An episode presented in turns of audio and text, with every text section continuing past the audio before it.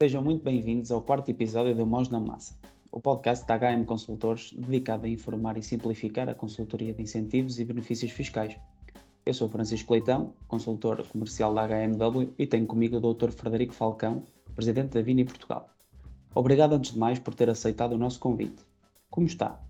Obrigado, estou ótimo, muito obrigado pelo convite, com muito gosto. Estou aqui a tentar colaborar, tentar ajudar a perceber um bocadinho melhor este nosso setor dos vinhos. Ora, muito bem, vamos lá então começar com as perguntas. Neste episódio vamos falar um pouco sobre os desafios do setor vitivinícola e algumas das soluções que lhe podem fazer frente. Começo por lhe perguntar qual é o papel da Vini Portugal junto das empresas vitivinícolas.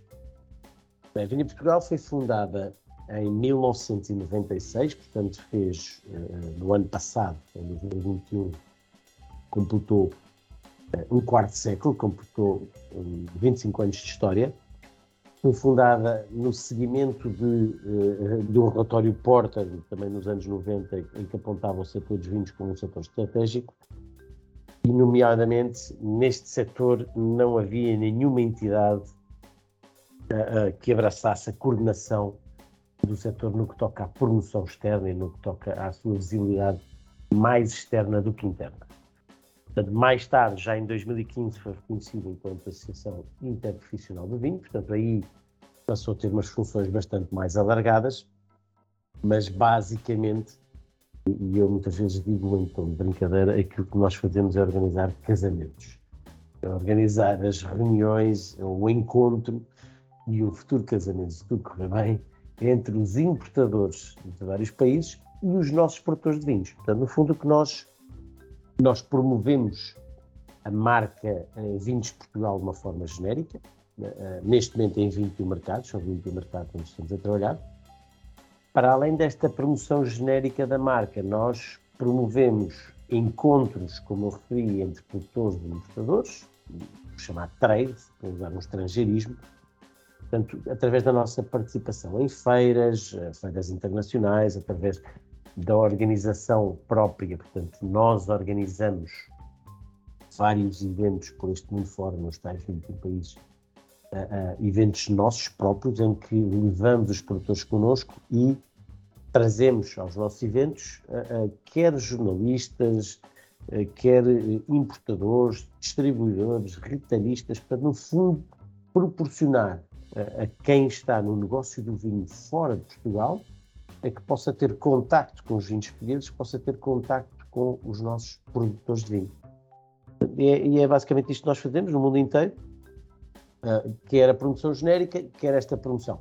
Também, só para complementar isto, nós, nós trazemos muitos compradores a Portugal. Ou seja, temos aqui, fazemos aquilo que nós chamamos de visitas universas, em vez de sermos nós a ir fora com os produtores, a levar os produtores fora, nós trazemos a Portugal precisamente quer, quer sommeliers, portanto são, são as canções uh, e, e, que estão responsáveis pela, pela venda de vinhos, a sua promoção e venda de vinhos nos vários restaurantes, ou várias cadeias de hotéis, ou várias cadeias de supermercados, depende do fundo onde estão a trabalhar. Portanto, trazemos a Portugal sommeliers, trazemos a Portugal jornalistas, trazemos a Portugal distribuidores, trazemos a Portugal importadores. Portanto, tentamos fazer as duas coisas. Uma, ir lá fora com os produtores, outra, trazer aos nossos produtores aqueles que são os compradores de vinhos e aqueles que são os, os e vou ter que usar outro estrangeirismo, os players nestes 21 mercados do setor de vinhos. Obrigado. Uh, a guerra entre a Rússia e a Ucrânia teve impacto nas exportações. Quais é que têm sido as consequências para as empresas e regiões vitivinícolas que tinham esses mercados como estratégicos?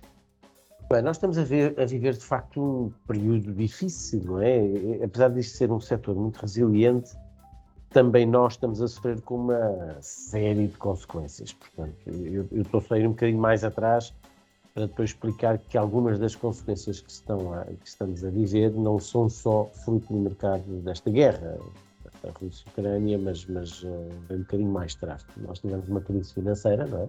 No início do, dos anos 2009, 2010, 2011, portanto, tivemos uma crise financeira, quando as coisas começaram a melhorar, apanhámos toda uma pandemia mundial que nos fez, eh, nos fez ir todos para casa, naturalmente teve consequências também no setor dos vinhos, com o fecho, sobretudo com o fecho dos restaurantes, E agora que a pandemia estava a começar a dar-nos alguma folga, lá vem uma guerra mundial, uma guerra mundial, uma guerra entre dois países, que infelizmente se está, está a tornar num, num caso sério, em termos de impacto económico mundial, e portanto, naturalmente, isto está a afetar uh, o setor dos vinhos.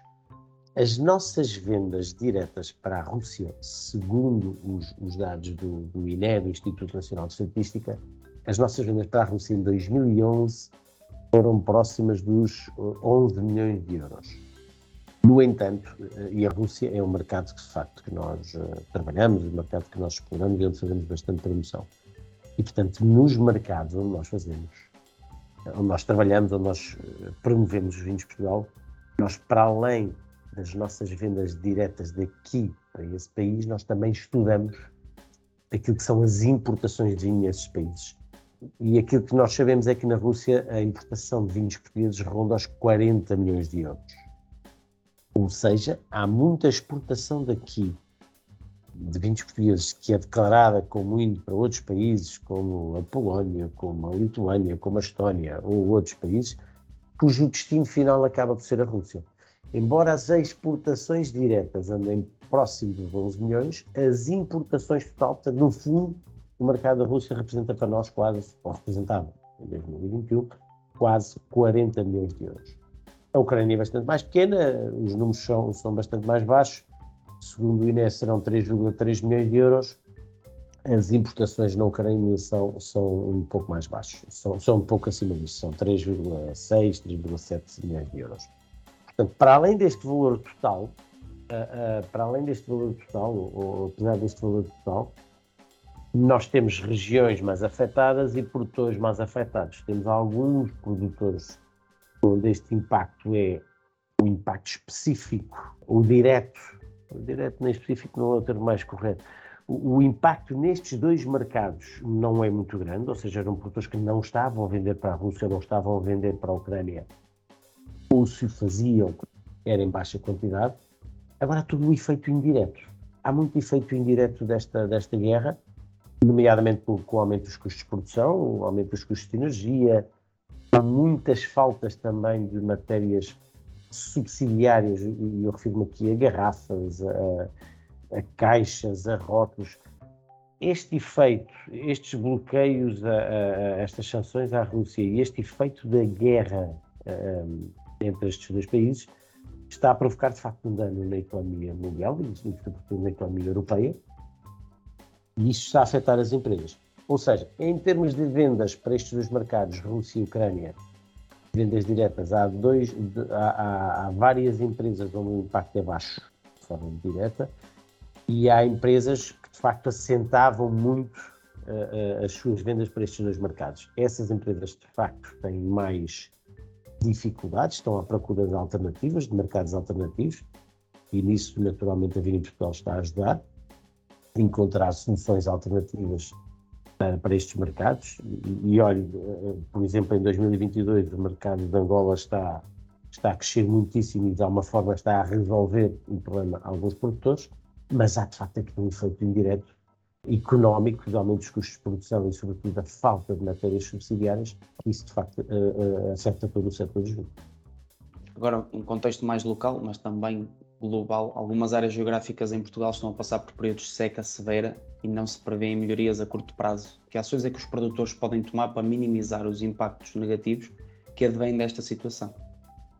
Sim, isto é uma dificuldade. Nós, de facto, estamos a viver, estamos a viver uh, um período em que, em que é notório o clima cada vez, cada vez temos mais termos climáticos, o clima cada vez está mais quente uh, e mais seco. Nós temos muita falta de água e temos passado ultimamente em Portugal por vários períodos de falta de água e, portanto, este é claramente um problema para todos nós e, naturalmente, também para o setor dos vinhos.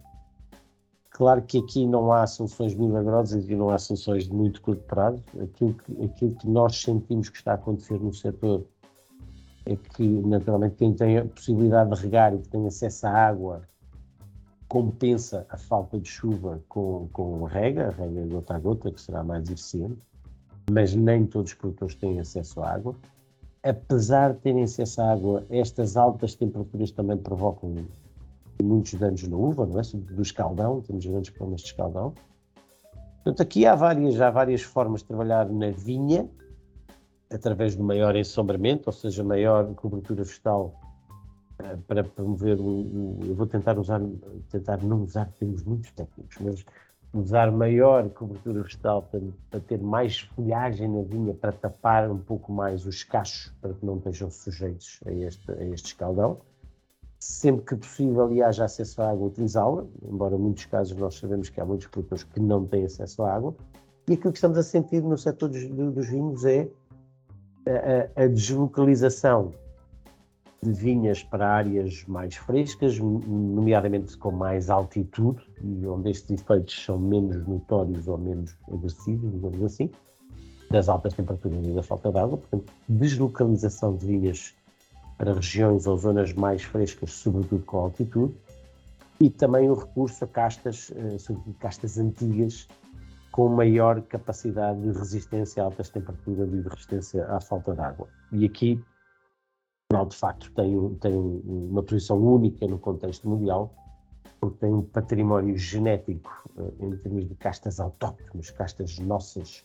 Tem, este, tem um património fantástico, muito grande, um dos maiores patrimónios genéticos da videira do mundo, eh, que está estudado no que concerne ao DNA, um estudo genético de, de, de, destas nossas castas, que está preservado embora não plantado ainda a larga escala, nem estudado em termos, uh, em termos fenotípicos, em termos de comportamento destes, de, destas, destas castas, uh, destas castas pouco conhecidas e pouco plantadas, no seu comportamento na realidade e nas várias realidades que o país tem.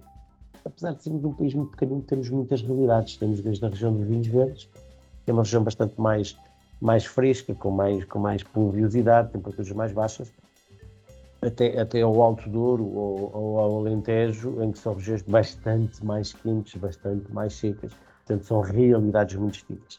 Portanto, mas aqui temos um, como eu referi, a grande vantagem de termos um património genético fantástico que nos irá seguramente trazer mais valias no futuro, assim que começarmos a ensaiar um pouco melhor o comportamento destas castas e temos ali património genético que vai ajudar a fazer face a estas alterações climáticas. No que diz respeito à estratégia de comunicação da Vini Portugal, o foco tem sido a educação, promoção, divulgação e eventos. Acredita que estão a conseguir fazer chegar a vossa mensagem tanto aos produtores como ao consumidor? Bom, acredito que sim, e esse era um dos meus eh, dois, duas das, das palavras, das expressões, dos substantivos que utilizou, adjetivos que utilizou, de facto estavam na minha, estavam na, na, nos meus objetivos quando tomei posse da vida em Portugal, nomeadamente no que concerne à, à, à educação e à divulgação.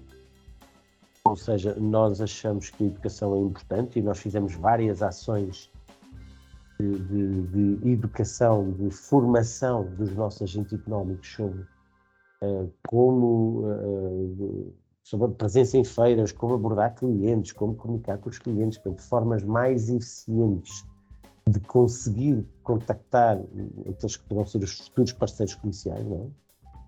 E, portanto, fizemos bastantes ações de formação e, e muito eficazes, com muita procura e que creio que resultaram bem. Eh, se achamos que o caminho está feito, não. Portanto, isto é um, é, um, é um, caminho que se vai percorrendo, é um, é um, percurso que temos que ir fazendo devagarinho. Portanto, é, é, formando os nossos agentes económicos para melhor saberem comunicar as suas marcas e melhor saberem comunicar com aqueles que serão, esperamos, os seus futuros parceiros comerciais. É um trabalho que estamos a fazer. Estamos contentes, mas não, mas não satisfeitos e, portanto, queremos bastante mais. Uh, também no que concerne à, à, à, divulgação, ou seja, nós uh, de alguma forma também sabermos comunicar melhor aquilo que é o nosso trabalho, creio que também, uh, também evoluímos bastante. E, e, a mesma coisa eu diria em relação à educação, quer dizer, acho que melhorámos muito, mas acho que há muito por fazer. Aquilo que nós sentimos, eu há pouco referi que trabalhávamos em 21 mercados, e nós estudamos os 21 mercados, aquilo que nós sentimos é que nestes 21 mercados que estamos a trabalhar, nós estamos a crescer mais do que os outros, estamos a crescer mais depressa e a marca Portugal está a ganhar cota de mercado nestes mercados. Portanto, é um sinal a nossa forma de promover, de divulgar, está a ser bem feita e que os nossos eventos, as nossas ações de promoção estão a ser eficientes lá fora. Estamos contentes, mas não satisfeitos. Eu, eu acho que isto é uma insatisfação constante, porque nós queremos sempre mais e melhor. Um caminho bem feito até aqui, não só com a minha gestão, naturalmente, isto vem muito atrás, vem muito anterior a mim. Trabalho bem feito da Vinha Portugal, eu estou apenas a continuar esse trabalho e a tentar limar algumas coisas que me parecem poderiam estar menos bem, e eu não digo mal, mas menos bem, que o trabalho está a ser bem feito, há que continuar. Estamos contentes, mas não inteiramente satisfeitos. Queremos mais e melhor. E relativamente às suas perspectivas para as restantes iniciativas da Vini Portugal, tanto em 2022 como para o próximo ano? Em 2022 é um ano de, uma, de, um certo regresso à normalidade. Nós, em 2020 e 2021, quase não conseguimos viajar, quase não conseguimos sair do país para promover os vinhos. Portanto, tivemos que nos reinventar naquilo que é a nossa forma tradicional de promover. 2022 já foi um regresso à normalidade, exceção feita ao mercado da China, um mercado onde ainda não conseguimos entrar. Uh, fisicamente não conseguimos entrar para promover os vinhos, mas tirando o mercado da China já conseguimos promover naquilo que é a nossa forma ideal de, de, de promoção de vinhos, já conseguimos promover nos outros, nos outros 20 mercados. Portanto, as coisas estão a correr bem em termos de promoção, um pouco menos bem em termos de exportações, porque há aqui vários fatores.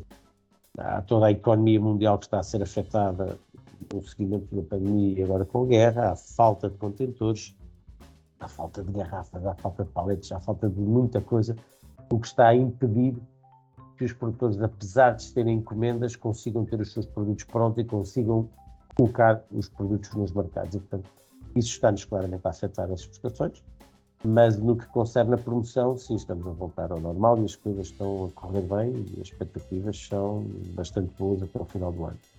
Quanto a 2023, estamos agora, precisamente por estes dias, a construir o plano para, para 2023, que será um pouco nos moldes do que tem, do que tem vindo a ser feito, quer em 2022, quer em 2018 e 2019 com um reforço um bocadinho maior em comunicação e em ações de pontos de venda e também naquilo que chamamos de visitas inversas, mas, uh, uh, mas claramente com, com, uma expectativa em alta para que consigamos realizar estas nossas ações e, se tudo correr bem, consigamos também já realizar ações naquele mercado que ainda em 2022 não nos permitiu estar, refiro-me à China, mas que temos alguma esperança que em 2023 o consigamos fazer. Muito bem os fundos comunitários têm sido bastante importantes no desenvolvimento do setor. Com o arranque do Portugal 2030, no início de 2023, quais são as vossas expectativas e recomendações para as empresas do setor? Bom, naturalmente que os fundos comunitários ajudam o setor e nós temos um orçamento comunitário eh, que é uma OCM própria, portanto, verbas próprias para, para, para este setor dos vinhos, nomeadamente na promoção, no apoio à promoção em países terceiros e também naquela medida muito conhecida de todos os viticultores ou produtores de vinho, que é o VITIS, na reestruturação de vinho. Essas verbas, esses apoios vão se manter uh, até, até ao final do período que referiu. Ao mais, uh, vêm mais verbas, sobretudo para apoios a, a, a adegas ou a, a várias formas de apoio, portanto, aquilo que nós nós naturalmente recomendamos, mas isto os produtores sabem, é que estejam atentos aos concursos que vão abrir e às verbas que há disponíveis para que possam melhorar a sua estrutura fundiária, para que possam melhorar, para que possam ter mais eficiência na produção, porque estamos num mundo global, num mundo cada vez mais competitivo e, e se não formos eficientes a produzir, naturalmente ficamos para trás. Mas este é um setor resiliente, este é um setor que tem trabalhado muito bem, que tem estado muito atento e, portanto, seguramente os produtores estão atentos às novas verbas, aos novos apoios que estão, para os ajudar a construir um caminho melhor. E chegamos ao fim da quarta edição do Mãos na Massa, o podcast da HM Consultores dedicado a informar e simplificar a consultoria de incentivos e benefícios fiscais. Por favor, deixem-nos os vossos comentários e sugestões de temas a abordar nos canais disponíveis. Sigam-nos no Spotify ou no Apple Podcast e visitem o nosso website e redes sociais para estarem a par de todas as novidades sobre sistemas de incentivos e corporate finance. Estiveram consigo Francisco Leitão e Dr. Frederico Falcão. Obrigado e até à próxima. Obrigado também.